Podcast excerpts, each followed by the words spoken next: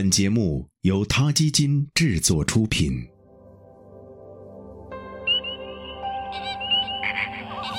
每个生命都是奇迹，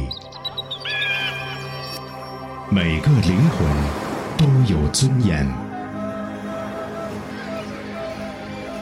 每个生命都重要。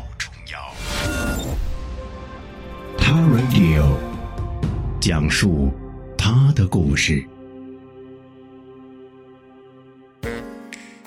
我们经常在电影里看到这样的有趣场景：一个男子边走路边目不转睛地盯着一位擦肩而过的美女看，因为注意力太过集中，完全忽略了周围环境，于是砰的一声撞在了电线杆上，终于引来了美女的注意。此时，男子的表情一定是很尴尬，脸红，恨不得找个地缝钻进去。尴尬是人类独有的情感吗？但害羞确实是拥有自我意识的一种反应。如果没有自我意识，谁还会在意自己看起来怎么样呢？尴尬很难察觉，因为不管人还是动物，都倾向于掩饰它。著名动物学家珍·古道尔曾在野外研究黑猩猩长达三十八年，他相信自己曾经亲眼目睹过黑猩猩的尴尬情感。黑猩猩菲菲是珍·古道尔超过四十年的老相识。菲菲的儿子弗洛伊德五岁半时，他的舅舅菲干是黑猩猩群里的老大。弗洛伊德经常模仿菲干，因为他崇拜这个舅舅。有一次，菲菲正给菲干梳毛，弗洛伊德爬上了一棵大蕉树的细枝，一直爬到顶端，然后就开始剧烈的前后摆动着荡秋千。如果弗洛伊德是个人类的小孩，那么这种举动会被认为是在炫耀。突然，树枝折断了，弗洛伊德摔到了一片深草里，他掉落的地方恰好离真古道尔很近。珍古道尔发现他没有受伤，但却把脑袋从草丛里探出来，紧张地向菲干的方向张望。珍古道尔猜测，此时弗洛伊德一定在想：菲干注意到了吗？不过，即便菲干看见了，他也没在意，而是继续梳理毛发。弗洛伊德则静悄悄地爬到另一棵树上，开始吃东西。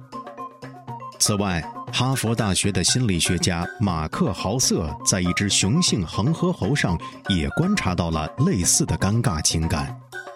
在和一只母猴幽会后，这只趾高气扬、昂首阔步的猴子一不小心掉进了一条沟里。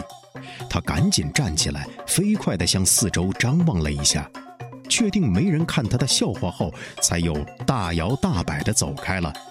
他后背挺得笔直，头发和尾巴翘得高高的，就好像什么事儿都没有发生过一样。这样的场景不是跟我们在电影里经常看到的桥段一样吗？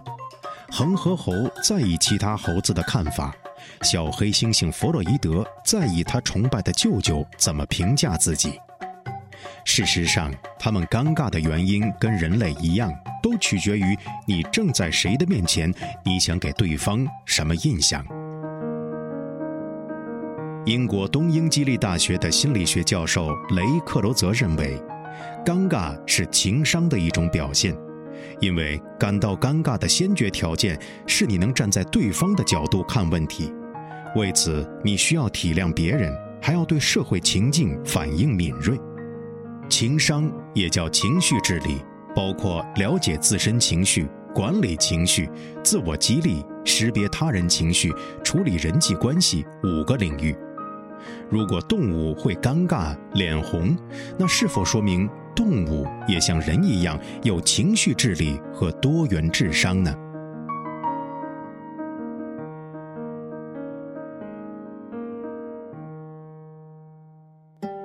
他 Radio。